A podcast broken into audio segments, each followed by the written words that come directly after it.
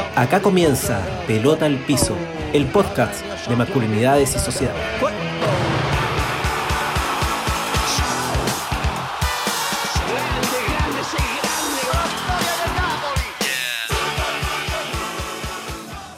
Hola a todas y a todos, estamos muy contentos de darle la bienvenida al nuevo capítulo de Pelota al Piso, hoy con, invitados internacionales, así que Pancho, cuéntanos un poquito quiénes son los grandes invitados que nos acompañan desde Centroamérica. Hernán, muchas gracias. Eh, bueno, amigas y amigos, contarles que hoy día nos acompañan dos, grandes personas que queremos mucho, eh, amigos de hace más de, 15 años, eh, desde El Salvador, Centroamérica. nos acompaña hoy día Larry José Madrigal y Gualberto Tejeda, dos grandes educadores quienes trabajan y han venido desarrollando un trabajo comunitario y de educación popular muy interesante en el Centro Bartolomé de las Casas, quienes tienen una rica trayectoria y experiencia en temas de género, masculinidades, educación para la paz, juegos cooperativos y algo que para nosotros ha sido muy significativo, han sido colegas que eh, han acompañado nuestros propios procesos de, formación, de autoformación en, en, estos temas que hemos venido desarrollando los últimos años, en los temas de, de masculinidades. Así que nada, pues, eh, estamos muy contentos de, muy tenerlo día, muy contentos. Es un programa que, teníamos alta expectativa, que, que esperábamos con ansias, sobre todo para poder, en, nuestro estilo, poder desarrollar una conversación con dos amigos que se vienen haciendo preguntas y que, y que lo más importante, tienen un trabajo continuo en estos temas. Así que, Larry o Alberto, bienvenidos. Hola Pancho y, Hernán, mucho gusto. Qué, qué, chévere estar con ustedes. Eh, me alegra muchísimo también, los estoy siguiendo por los podcasts y es la primera vez entonces que me toca interactuar directamente con ustedes. Un gran abrazo para las amigas, los amigos en Chile y en todas partes donde nos escuchen. Qué chévere. Gracias, gracias Hernán. Hola Hernán, eh, Pancho, realmente de verdad un gran gusto poder estar en esta conversación con ustedes. Sí, un saludo también para quienes vayan a escuchar también este, este programa. Yo soy también un seguidor de, de los programas anteriores y me ha encantado muchísimo, de verdad. Creo que estamos en un momento de precisamente de conversación, de retroalimentación de todos estos procesos, ¿no? Muchas gracias. Muchas gracias. No, muchas gracias. De verdad que estamos muy contentos por, por, por tenerlo acá en el programa. De verdad que es súper importante poder conversar con ustedes. Y entrando ya a tierra firme, a tierra firme, que nos cuenten un poquito, que le cuenten un poquito a, acá a la gente en Chile que nos escucha, eh, cómo llega, cuál es el recorrido que tienen ustedes hasta llegar a la actualidad, a conversar de cuidado, cuál es el recorrido también que tiene la organización de ustedes, si nos pueden como, como presentar un poquito eso, esta, esta historicidad que los lleva a estar hoy día conversando sobre, sobre cuidados? Uh, mira, esto es un asunto larguísimo, mano. Este, qué pena. Por un lado, yo me doy cuenta cuando me haces esta pregunta de, de, todo el agua que ha corrido por el río, compas. Pero miren, básicamente nosotros somos parte de un colectivo que trabaja en toda América Central, eh, que nació eh, en el periodo de la posguerra en El Salvador es decir, después de los acuerdos de paz. Y eso significa que somos una generación comprometida con los tiempos de conflicto, nos dicen los niños de la guerra a los de esa generación, porque pues crecimos tanto en Honduras, Guatemala, El Salvador, Nicaragua, en el medio del conflicto armado, eh, con compromisos políticos, sociales muy fuertes, en los que, bueno, ustedes saben, la vida y la muerte estuvieron de cerca cada día no solamente para, cada persona, sino para pueblos enteros, para colectividades enteras. Eh, y pues entonces nos articulamos en una propuesta socioeducativa llamada Bartolomé de las Casas, que pretendía trabajar los temas de reconciliación, que en los tiempos de posguerra suelen ser temas muy devaluados o muy, digamos, reducidos al marketing de, de los grupos de poder, que les interesa silenciar todo lo que ha ocurrido y volver a, la normalidad, digamos. Eh, y muy pronto el tema de las masculinidades emergió en nuestro colectivo debido a las vivencias personales que veíamos, eh, que detectábamos, documentábamos tanto nuestras como de otros en los tiempos de guerra, y en la posguerra, pero también por el cuestionamiento de compañeras cercanas que nos, inmediatamente nos dijeron, bueno, pero a ver, dicen que todo ha cambiado o que las cosas van a cambiar, pero ¿y ustedes los hombres? ¿Y los hombres qué? ¿Y cómo los hombres qué? Pero, ¿y a qué viene esa pregunta? Y entonces un cuestionamiento muy vital, muy concreto, se convirtió en el inicio, en la puerta de entrada, vamos a decir, de lo que significó una aventura que todavía no termina, en la que ha pasado mucho tiempo de articulación, pensamiento, acciones, errores, y, pues aquí vamos. Así que desde, desde 2000, digamos, estamos metidos en toda esta historia. Sí, harto rato. Bueno, eh, sí, muy interesante la pregunta por, por el contexto, por la, por la historia. Yo creo que eso es fundamental y va a ser siempre fundamental partir de ahí, para ubicar también, porque eh, yo personalmente siempre eh, repito algo que, que, aprendí desde hace un buen tiempo y es, es importante desde dónde hablamos, ¿eh? o sea, desde dónde estamos posicionados y desde dónde podemos también acompañar a otros y a otras. yo personalmente quisiera como articular dos cosas. Una, que pues yo creo que engancharme conectar con toda esta apuesta y, esta revisión, digamos, de las construcciones de género, masculinidades, partiendo, por supuesto, desde mi propia experiencia, eh, surge pues un momento también de, de, cambio, ¿no? De una época en la que yo venía eh, de estudios, etcétera, eh, y donde para mí lo de género nunca había llegado, sinceramente, ¿no?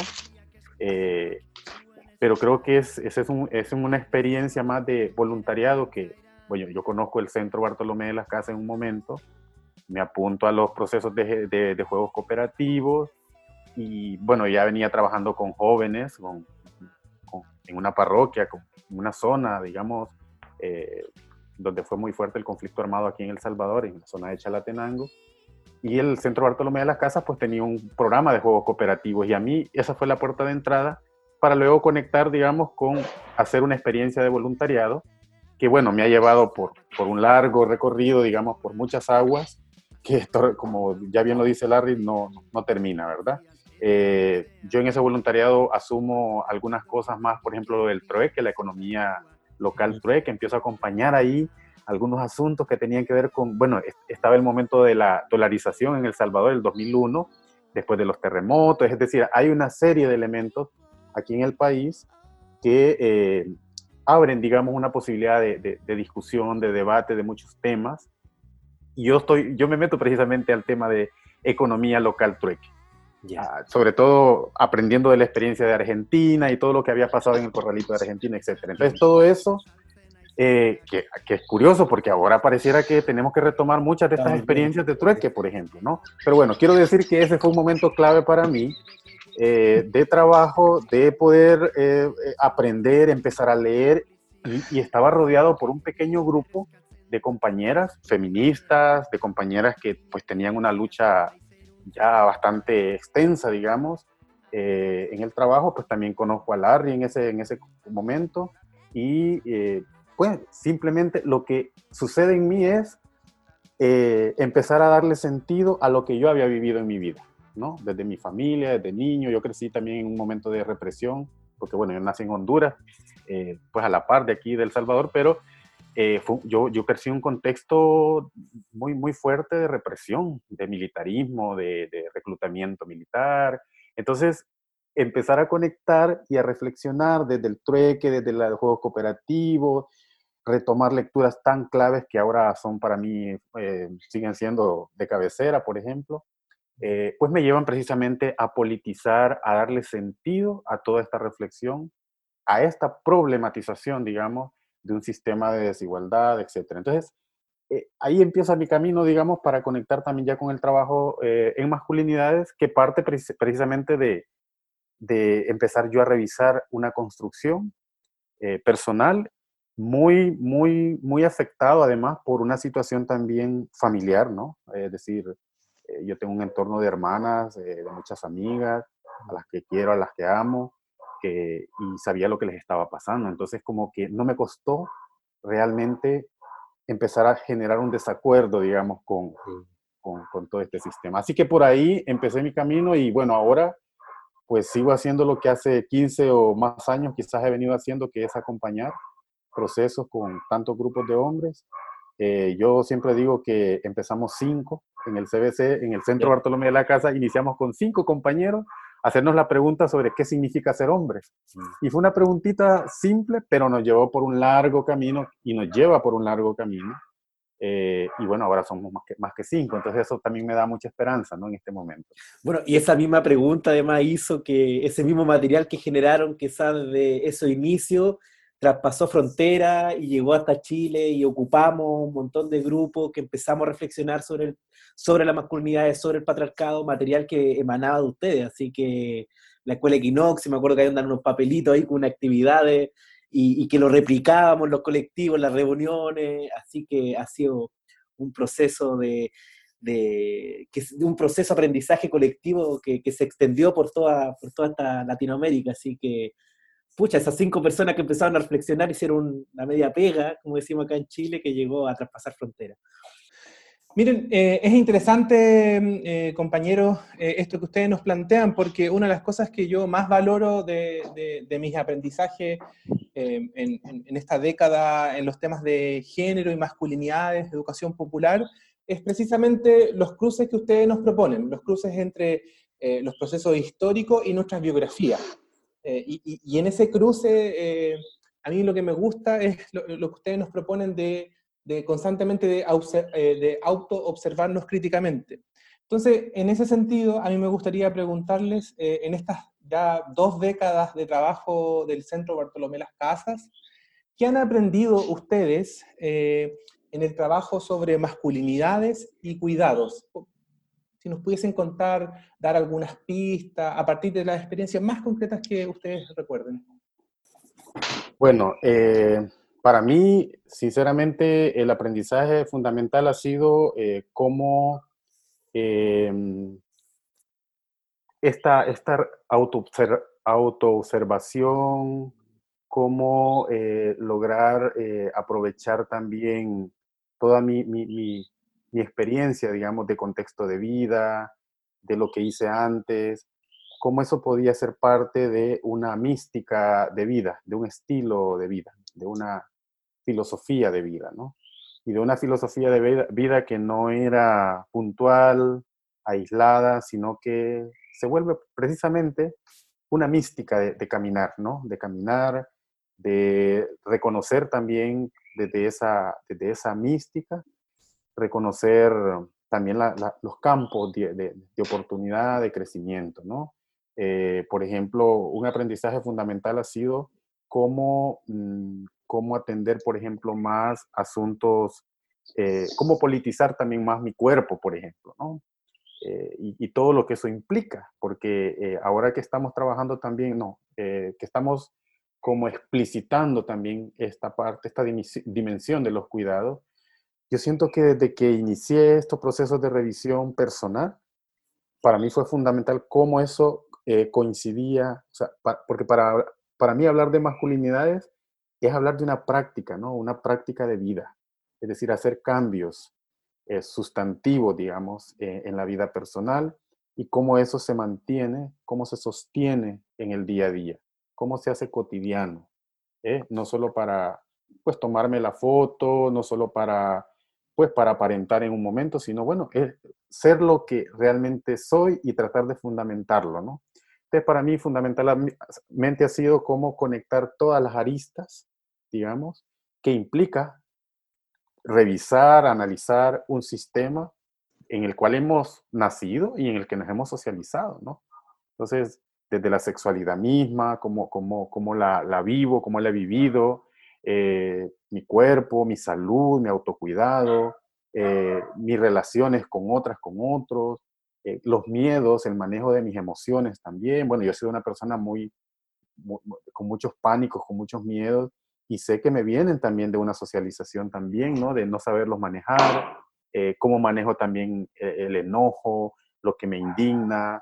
Todo eso creo que ha ido siendo parte de una licuadora, digamos, donde eso se ha vuelto como una mezcla que finalmente pues termina en, en ser eso que, que decía al inicio, una, una, filosofía, un estilo, una práctica de vida que intento en, en la medida de lo posible también eh, hacerlo congruente. Es decir, ahí hablo, ya me meto un poco al tema de la ética, de mis principios, de, mi, de, de los valores que para mí son fundamentales pues para vivir de una manera diferente a la que eh, aprendí en un cierto momento y a la que sigo viendo, tristemente. ¿no? Claro. Y fíjate que Gualberto quizás habla desde de, de una perspectiva más de los autocuidados, ¿no? ¿Ya? Una dimensión que, de la que solemos hablar bastante en, los, en, en nuestras vidas cotidianas, bastante conocida esta categoría, vamos a decir, por el mundo, pero sin embargo también bastante devaluada o hasta cierto punto robada por mucha gente que pretende elegir el autocuidado como un asunto de recursos, de estética, de demostración del poder, del estatus, que no tiene mucho que ver con un autocuidado que de verdad signifique cuidarse como persona. Pero otro aprendizaje muy fuerte, creo yo, de todos estos años ha sido el que este autocuidado deviene un asunto pequeño burgués, vamos a decir, irrelevante, si no lo relacionas también con otras dimensiones. Y una muy importante en el caso de los hombres tiene que ver con el co-cuidado. Es decir, que los hombres, como hemos sido entrenados, un poco siguiendo la metáfora del fútbol que articula este espacio, un poco para competir.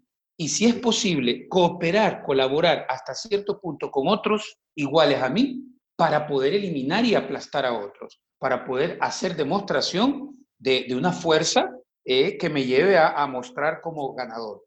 Pero esto ocurre, digamos, en la vida cotidiana de muchas maneras y hemos sido entrenados para competir o para no cuidar o para destruir a otros y muy poco para co-cuidar. Es decir, no solo cuidar a otro, sino que dejarme cuidar también.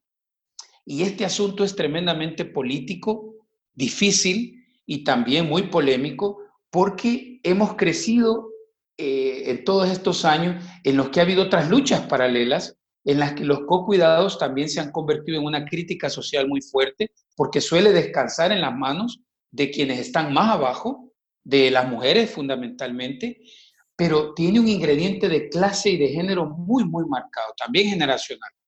Y el que los hombres nos cuidemos entre nosotros ha sido interpretado como complicidad, como un ejercicio de poder a ver quién le doble el brazo al otro.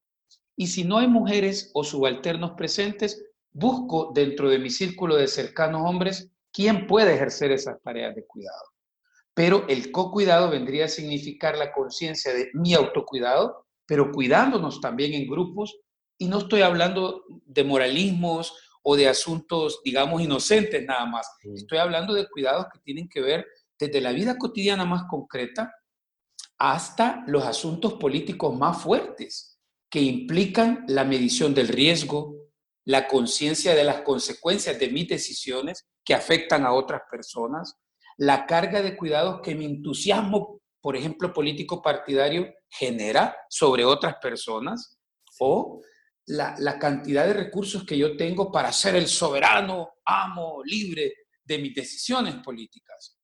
Todo eso implica en los co-cuidados. Y hemos aprendido que esto es una herramienta que el sistema vigente no gusta que le cuesta mucho digerir, que intenta manipularla y llevarla hasta las esferas del mercado, que son hoy por hoy una de las más efectivos, uno de los más efectivos dispositivos de género, pero los co-cuidados, entendidos desde esta perspectiva política entre los hombres, viene a significar la creación de alianzas, de prácticas eh, que nos llevan a ser más felices, pero también, no sin problema, pero también a tener como que una práctica más coherente en lo que vamos haciendo como hombres en el cotidiano, pues en lo público y en lo privado. Eh, en relación a, a eso, hay, pues, se vienen como dos preguntas, pero voy a, voy, a, voy a, tirarme como con la primera. ¿Cómo aprendemos los varones a cuidar? ¿Ya? Porque lo que tú nos dices, Larry, como que se extiende como, como esta concepción de cuidado. Nosotros hablamos de cuidados, que y al tiro nos vamos a la paternidad, ¿ya? Eh, nos quedamos como encerrados en ese discurso. Eh, entonces, una pregunta que tiene como dos vertientes. ¿Cómo aprendemos a cuidar? ¿Y qué otro tipo de cuidados también podemos ejercer los varones eh, en, en, cualquier contexto? Exacto. Y bueno, mis compañeros también pueden decir de esto mucho, porque Pancho, cuando ha venido a Centroamérica, hemos hablado de este asunto. Mira, yo creo que los hombres generamos prácticas de cuidado, pero no son muy rentables si se visibilizan públicamente. Entonces, yo por, lo, por ejemplo, en mi familia y en mi entorno puedo recordar muchos casos, situaciones de hombres concretos que generaban prácticas de cuidado, pero no eran bien vistas, no eran valoradas, por lo tanto no entran al registro oficial de mis recuerdos de masculinidad. Pero también podemos ver que nosotros los hombres, por lo menos en Centroamérica, no somos entrenados en un ejercicio consciente del cuidado. A lo sumo tú cuidas lo tuyo, lo cuidas como propiedad o lo cuidas como un ejercicio de poder, demostración de pertenencia frente a otros. Pero no somos entrenados para cuidar más que lo nuestro. Entonces la descendencia, pues sí, tienes que cuidarla porque es tuya.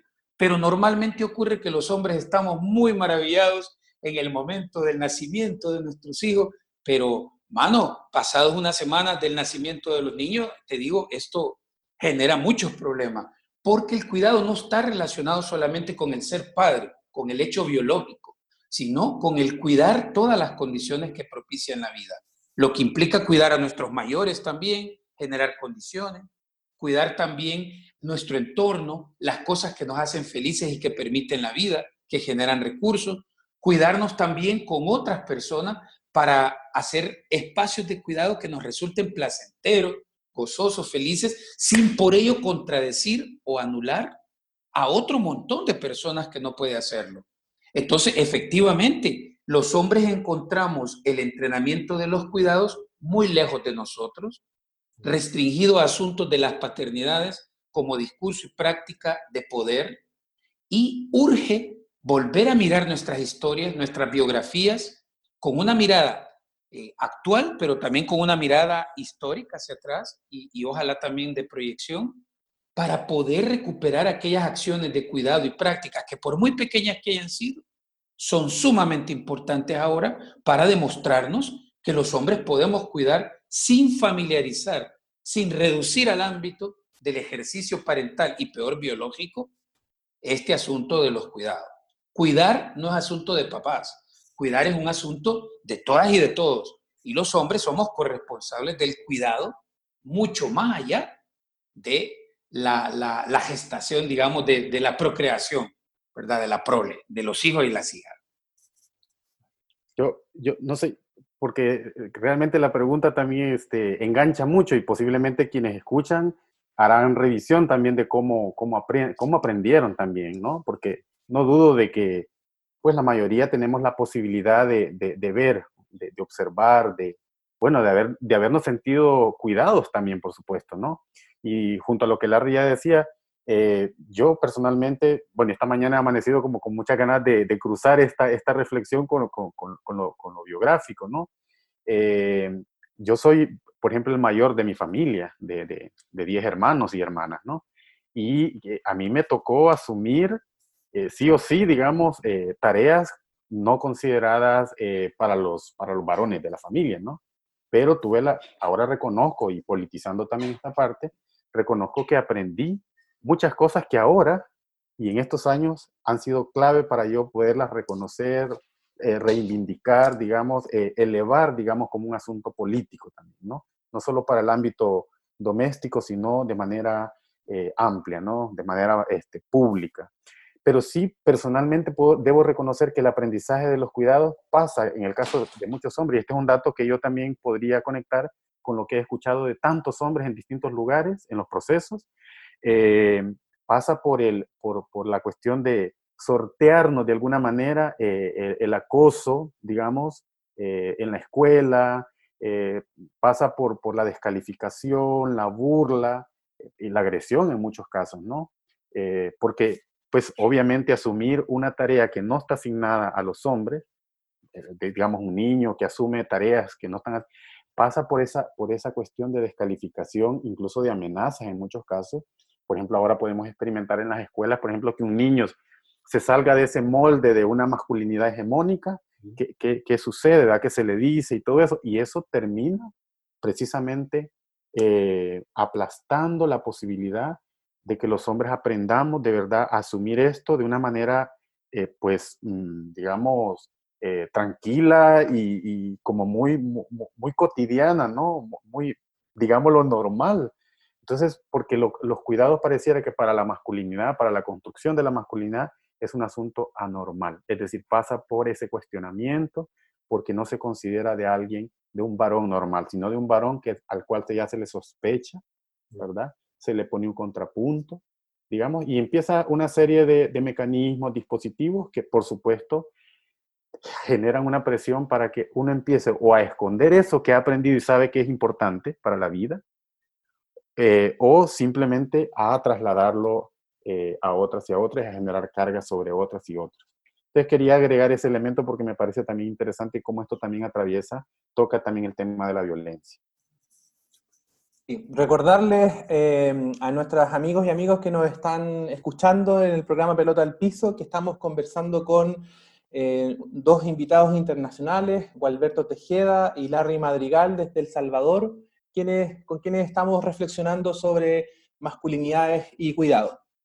Em, interesante lo que ustedes plantean, eh, porque me hicieron, gatillaron en mí una, una, memoria de cuidado, que yo creo que hasta el día de hoy no había logrado identificar, que es cuando em, nosotros, eh, cuando estaba, yo estaba pequeño, em, en la educación básica, el, primer ciclo educativo acá en Chile, eh, mis papás, eh, ambos, mi papá y mi mamá, tuvieron que salir a trabajar. Entonces yo con 12 años me quedé al cuidado de mi hermano de 8.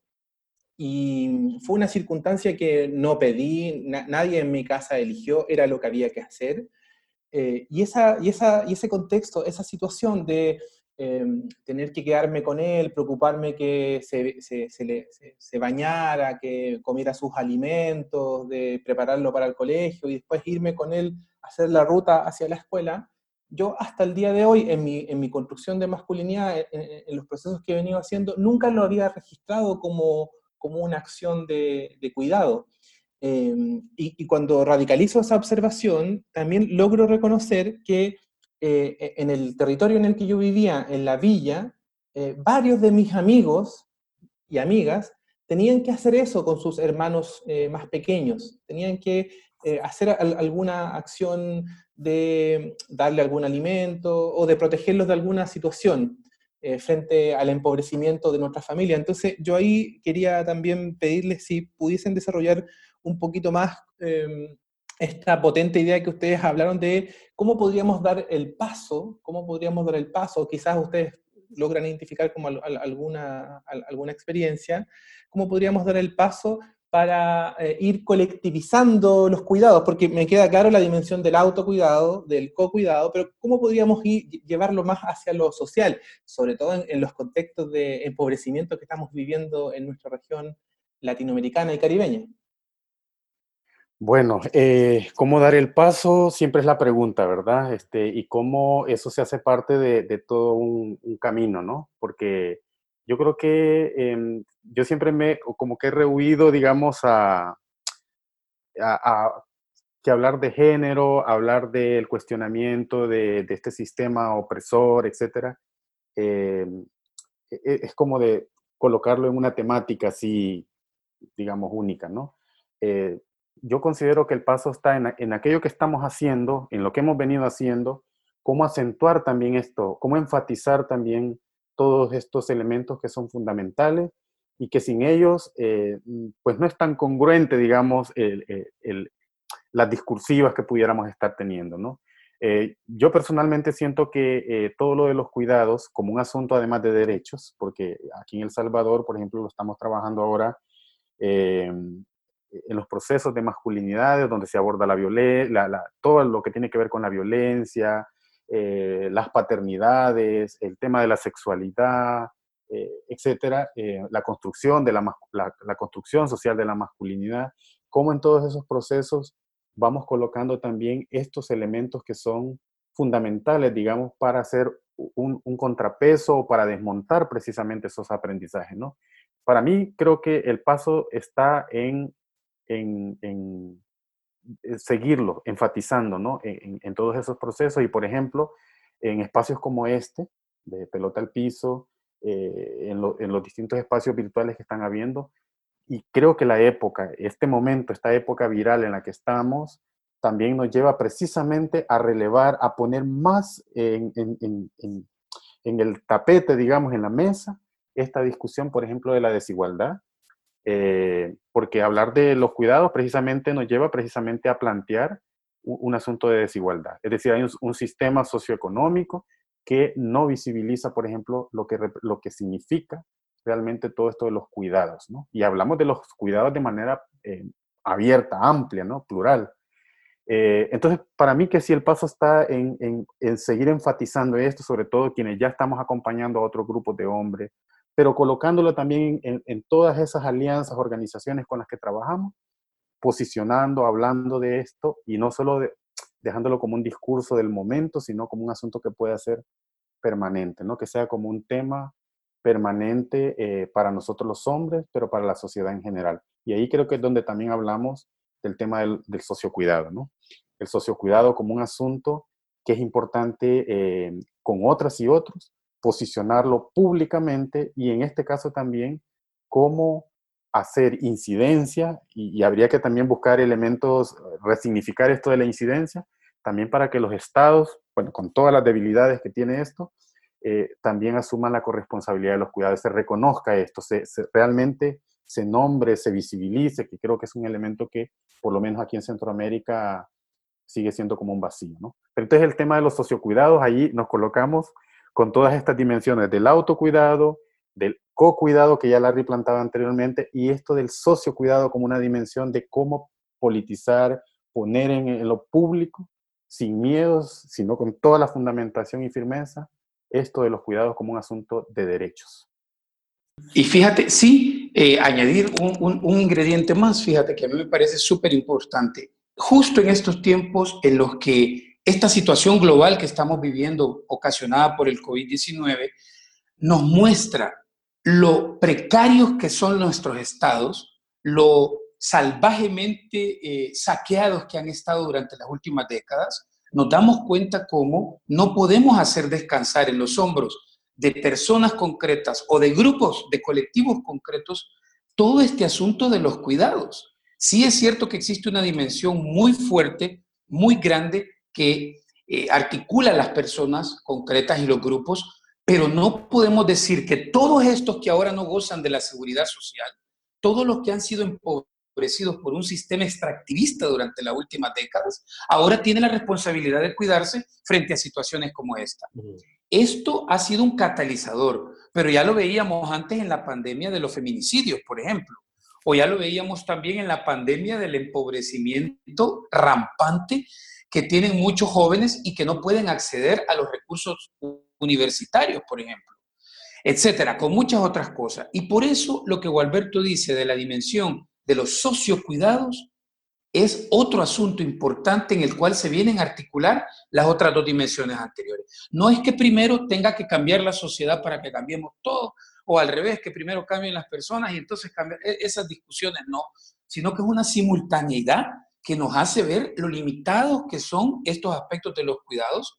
Nuestras compañeras feministas lo relevaron hace muchísimo tiempo. El Estado es fundamental para generar las condiciones que propicien eh, eh, los cuidados, los valoren y los recuperen, pero también los politicen de una manera tal que sean el centro de las decisiones políticas y no lo último. Pero además nos damos cuenta también ahora que los cuidados tienen una dimensión formal, eh, sostenible, digamos, que necesita del consenso del Estado o de los instrumentos que tengamos a mano, vamos a decir, para poder ser vigentes. Porque no basta con un papá cariñoso, no basta con una mamá multirol, no basta con un abuelito querido en el vecindario. Tenemos que tener estructuras que nos permitan llevar esta radicalidad de los cuidados a la práctica, a la concreción, porque entonces, mano, nos vamos a agotar los hombres concretos. Las colectividades van a... Es muy difícil si esta dimensión de los socios cuidados no está presente. Siguiendo, siguiendo un poquito de, esta, de este gran aporte, eh, de, esta politización de, de los cuidados, Me gustaría enfocarme también eh, o guiarme un poco con tus palabras, Larry, en relación a, cuál es el vínculo también que tienen estos cuidados con la naturaleza. Tú hablas de esta Latinoamérica extractivista, ¿cierto? Este sistema moderno eh, que instaló este extractivismo que está destruyendo, más allá que las economías o no están destruyendo pueblos, territorialidades, corporalidades, está transformando todo. ¿En qué se relacionan los cuidados con la naturaleza. ¿Cómo cuidamos la naturaleza también? ¿Está inserta dentro de esta lectura política de los cuidados? Mira, en absoluto. Me da, me da un poco de, risa a mí mismo porque parte de, los aprendizajes que Pancho preguntaba tiene que ver con el generar una colección de términos de vocabulario que no encontrábamos a mano y a esto le decimos el diccionario de los cuidados, porque hay una cuarta dimensión que vemos muy articulada hay muchas más, pero una cuarta por lo menos esencial, que viene siendo los ecocuidados. Porque yo vengo de una tradición un poco más de izquierda, en la que me educaron mucho en, la estructura económica como la base para todo el entendimiento posterior de las cosas. Y mira, no hay nada más cierto en estos momentos que las sociedades, por muy progres, por muy avanzadas que puedan ser, si no descansan las decisiones de las comunidades humanas sobre la conciencia de unos recursos naturales que son finitos, de una naturaleza que tiene una vida propia. No necesita la especie humana la naturaleza para continuar el rumbo evolutivo, eh, pero, pero unos recursos limitados que sostienen la vida y por tanto una responsabilidad nuestra de quienes estamos, por supuesto con sus, con sus matices, no es lo mismo la responsabilidad nuestra de quienes estamos acá, de quienes son los grandes dueños del poder económico de las grandes empresas pero la responsabilidad con el entorno, con el planeta vivo que tenemos, muy difícilmente los cuidados van a tener sostenibilidad. Y lo vemos, por ejemplo, en la crisis ya vieja del calentamiento global, del cambio climático. Es cierto que la responsabilidad del calentamiento recae sobre un modelo extractivista que además genera con prácticas muy conscientes atentados contra el planeta, pero también que somos los hombres dentro de esa ecuación los que más generamos una huella de carbono que se está acabando este planeta. Evidentemente, repito, haciendo un cruce también de clase geopolítico que, que no es lo mismo para todo el mundo. Pero la dimensión de los ecocuidados son el ingrediente que nos permite arribar a una ética diferente, a una sostenibilidad tal que permita que las decisiones de los estados, de las colectividades y de las personas tenga un correlato verdaderamente global verdaderamente, vamos a decir, de futuro, si es que esto existe, ¿verdad? Eh, de sostenibilidad, repito, que no es solamente aquel discursito de hay que preparar el planeta para los que vienen, no, también para los que estamos acá en este momento, ¿verdad? También para nosotros, pero un elemento ético que no sea solamente el predominio de nosotros, los seres humanos, los hombres, sobre el resto de las cosas, sino una interacción muy dinámica que debe hacernos cuestionar muchas prácticas a todo nivel. Yo, lo que quería complementar es que eh, a mí me parece muy potente esta perspectiva como de, comprender los cuidados en estas, en estas cuatro dimensiones que, hemos venido conversando eh, acá en Pelota al Piso, que tiene que ver con el autocuidado, el co-cuidado, el socio-cuidado y el eco-cuidado, pero lo que yo quiero destacar es que estas dimensiones, eh, cuando los últimos, las últimas veces que yo he tenido la chance de, ir a El Salvador, de, estar con compañeros y compañeras del Centro Bartolomé Las Casas, yo lo que quisiera destacar también, eh, falsa modestia le decimos acá, es que los compañeros lo, lo, han llevado a su propuesta educativa, lo, lo han llevado a, a, cuando ellos desarrollan, eh, ellos y ellas desarrollan procesos de formación en temas de género, masculinidad con distintas comunidades, Em, yo una de las cosas que, recuerdo precisamente es que eh, en el proceso de aprendizaje, yo creo que es importante que los varones tomemos conciencia de estas dimensiones de los cuidados, estas u otras, pero que aparezcan como algo no solo eh, teórico, conceptual o una discusión entre grandes intelectuales, porque yo algo que valoro también de, su, de su trabajo pedagógico es precisamente que Em, cuando yo me, estoy formando en el tema que sea, pueda, pueda ver en términos concretos qué significa cada una de estas dimensiones. Y yo eso por lo menos es algo que vi en, en Centroamérica cuando me ha tocado estar los últimos años junto a ustedes. Bueno, aquí, como, como escucharán, parte de los cuidados también tiene que ver con lo cotidiano, los, los, ruidos y los ladridos. Y bueno, aquí tengo a la par una, una lora que también habla, tiene sus horarios también de conversación. Bueno, pero eh, lo que, lo que Pancho planteaba, digamos, como esto es parte de un proceso de aprendizaje, eh, sinceramente eh, creo que es una de las cosas que hemos intentado y luchado, tengo que decir, porque no siempre esto logra aceptación, digamos especialmente cuando trabajamos en, consorcios, con aliadas, con aliados, con otras organizaciones que pues tienen también otras posturas, etcétera. Pero yo creo que el discurso, toda la cuestión simbólica es fundamental. Es decir, si en un proceso, bueno, nosotros siempre desarrollamos procesos, y hablamos esta palabra también es clave, procesos, ¿verdad? No, no son charlas o cuestiones puntuales, sino procesos que inician y que ojalá eh, en lo posible tratamos de mantener o acompañar eh, en, esa alianza, en esas alianzas, ¿no? Pero eh, en un salón, por ejemplo, en un salón de trabajo con, un grupo de hombres o en grupos intergenéricos, eh, cómo también está presente en una práctica de, ese taller estas dimensiones que, hemos ido mencionando y cómo entonces también las articulamos desde una ética de cuidados, ¿no? Ya la replanteaba, ¿no? Entonces, un ejemplo muy concreto ha sido, y esto de educación popular personalmente también yo lo aprendí, o lo hemos aprendido nosotros como organización, que en los talleres siempre se organizan comisiones, por ejemplo, ¿no?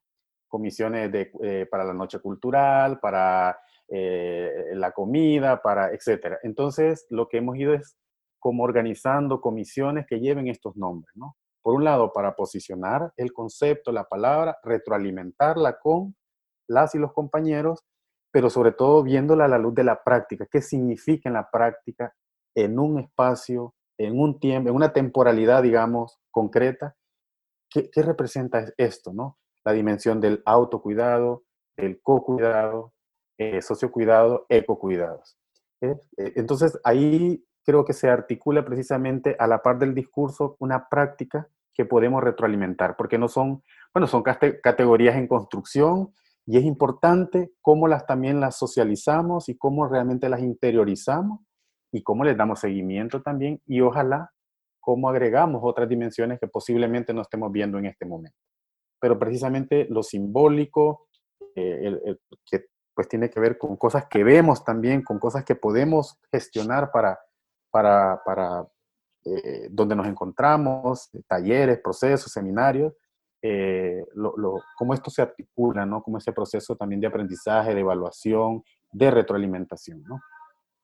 También yo diría esto que está contando Gualberto Compas, algo que hemos detectado también en ustedes, por ejemplo, y muchos otros compañeros. Cuando, cuando muchos hombres pasamos por procesos en los que hemos cuestionado eh, radicalmente no solamente un sistema patriarcal, un modelo hegemónico de masculinidad, sino cuestionado nuestras propias prácticas, vivencias, hasta nuestros traumas, pues, que también tienen género, nos topamos en la realidad, en el volver a la realidad, nos topamos con muchas personas, especialmente compañeras, que ejercen prácticas fundamentalmente feministas, por ejemplo, que nos cuestionan también nuestro regresar a la realidad. Y en ese regresar a la realidad observamos muchísimos ejemplos cotidianos de lo que Gualberto está comentando. Y se va eh, matizando, digamos, nuestra percepción de estas categorías de los cuidados. Ejemplo concreto, tenemos un colega que se llama Neri Brito, él es un maya Ishil que viene de la zona del Quiché, al norte de Guatemala. Y dice Neri que él ha terminado muy, muy afectado por la situación que viven las compañeras que venden verduras orgánicas en este tiempo de pandemia. Cuando se decreta confinamiento, ¿qué hacen las mujeres mayas que dependen de la venta de verduras en, a, la gente de las comunidades? No pueden quedarse en sus casas simplemente o en sus montañas, tienen que articularse para generar ventas, ¿no? Y entonces Neri se pregunta, bueno, ¿y esto qué tiene que ver conmigo? Si yo soy un hombre, yo no puedo estarles diciendo a las compañeras lo que van a hacer. Sí, pero podría cuestionarse el concepto de co-cuidados también en lo que implica esta relación con las compañeras concretas con las que él comparte y generar cadenas de distribución que sean respetuosas del protagonismo de las compañeras, pero además también exigentes, exigentes a la sociedad local de lo que significa esta producción en tiempos de pandemia. Entonces nos damos cuenta que el matiz de los co-cuidados no tiene que ver solamente con los hombres, sino también con, con quienes están a tu alrededor, sin perder la perspectiva de tu posición de poder como hombre, ¿verdad? Un ejemplo bien concreto de ese cuestionamiento diario en el que nos estamos topando. Bueno, agradeciendo, ya despidiendo el, el, programa, este nueva, esta nueva pelota al piso, eh, insisto, agradeciéndole a, a, los invitados, grandes invitados, de los cuales eh, parte del equipo de pelota al piso ha podido estar con ustedes allá en El Salvador, aprendiendo, pero también tuvimos algunas, algunos hemos tenido la posibilidad de, conocerlo y aprender también de ustedes, me acuerdo esa linda, esa linda jornada en el Kiko, Alberto. Eh, Así que nada, por agradecerle el haber acompañado, agradecer también todo el aporte que le han, otorgado a los procesos de reflexión en toda Latinoamérica. Adelante lo decía, que estos, estos documentos, estos talleres que andan compartiéndose en, en internet han servido para iniciar reflexiones con varones que estábamos recién preguntándonos, oye, ¿qué hacemos con este traje que nos queda un poco chico, nos queda un poco estrecho y, me, me pica un poco el cuerpo y quiero como cuestionarme un poco esto? Así que han sido eh, de gran ayuda también a estos, a estos procesos de reflexión y, y, nada, pues preguntarle, no decirle que se despidan, que, que cómo sigue esto, cómo, cómo podemos seguir como, como profundizando esta reflexión y, y, cuáles son como estos horizontes de esperanza eh, que, podemos como articular eh, en este cambio de sociedad que es lo que soñamos, ¿no? Bueno, compas, miren, yo me siento muy, muy contento de poder tener estos espacios. Creo que levantarnos preguntas, intercambiar experiencias entre nosotros, concretamente los hombres que estamos viviendo procesos, es muy bueno, nos ayuda a seguir aprendiendo, a seguir politizando las prácticas los tiempos que vivimos son muy difíciles y van a ser peores. No sabemos cuándo van a terminar, no sabemos quiénes van a quedar, no sabemos cómo vamos a lograr superar esto. Sin embargo, vamos a seguir pensando, cuestionando y practicando alternativas, así sea con errores. Yo le mando un gran abrazo a todas, a todos, y les animo a seguir cuestionando y pensando, a levantar preguntas que nos ayuden a caminar. Las respuestas son muy buenas, pero se quedan en el camino. Las preguntas nos empujan a seguir adelante, a pensar. Y yo estoy seguro que, aunque en estos momentos es muy difícil viajar y encontrarnos, estoy seguro que nos vamos a encontrar de otras maneras en algún momento. Y mientras tanto, pues, si no nos vemos, nos imaginamos. Pero les mando un abrazo y hasta vernos otra vez. Abrazo, hermano. Igual, eh, yo iba precisamente a cerrar con esa frase que no estoy tan seguro si fue Pancho que la dijo en uno de los procesos del equinoccio, eh, que mientras nos podemos encontrar presencialmente y abrazarnos, pues nos seguimos imaginando. Y creo que eso da cuenta también de, personalmente a mí, eh, el trabajo de todos estos años, creo que me están sosteniendo en este momento también porque le pongo rostro a tantas personas que yo sé que están haciendo ruido, digamos, con preguntas, como decía Larry, levantando inquietudes, pero también actuando, ¿no? Y creo que es un momento también de actuar, de poner, digamos, en práctica en nuestros entornos, ahí donde estamos, todo eso que hemos ido aprendiendo, reflexionando. Y yo tengo la esperanza que también de este momento vamos a sacar muchas lecciones que nos van a servir para continuar, para continuar trabajando, repensando, ojalá que en unas condiciones distintas a las que hemos conocido de aquella normalidad, eh, ojalá que así sea, ¿verdad? Así que un gran abrazo para ustedes, para su familia, para quienes nos están escuchando, un, gran abrazo y motivarles pues a cuidarnos, a cuidarnos, a, sumarnos también a acciones de, corresponsabilidad en los cuidados. Muchas gracias, queridos. Denle, por favor, un gran abrazo virtual a todo el equipo del, del Centro Bartolomé Las Casas, a sus familiares eh, y invitar a la gente que nos escucha que nos siga en nuestras redes sociales. Tenemos un, fanpage en, Facebook que se llama Pelota al Piso y del mismo nombre en Instagram. Y nuestro canal de eh, YouTube, donde subimos también nuestro... Claro, y, en nuestro canal de YouTube los invitamos a que se suscriban porque si, si lo hacen de esa forma, cada vez que subimos un nuevo capítulo, eh, les va a llegar a su correo electrónico. Así que muchas, pero muchas gracias y como decimos nosotros, abrazo de gol. Abrazo de gol. Bueno, hasta pronto.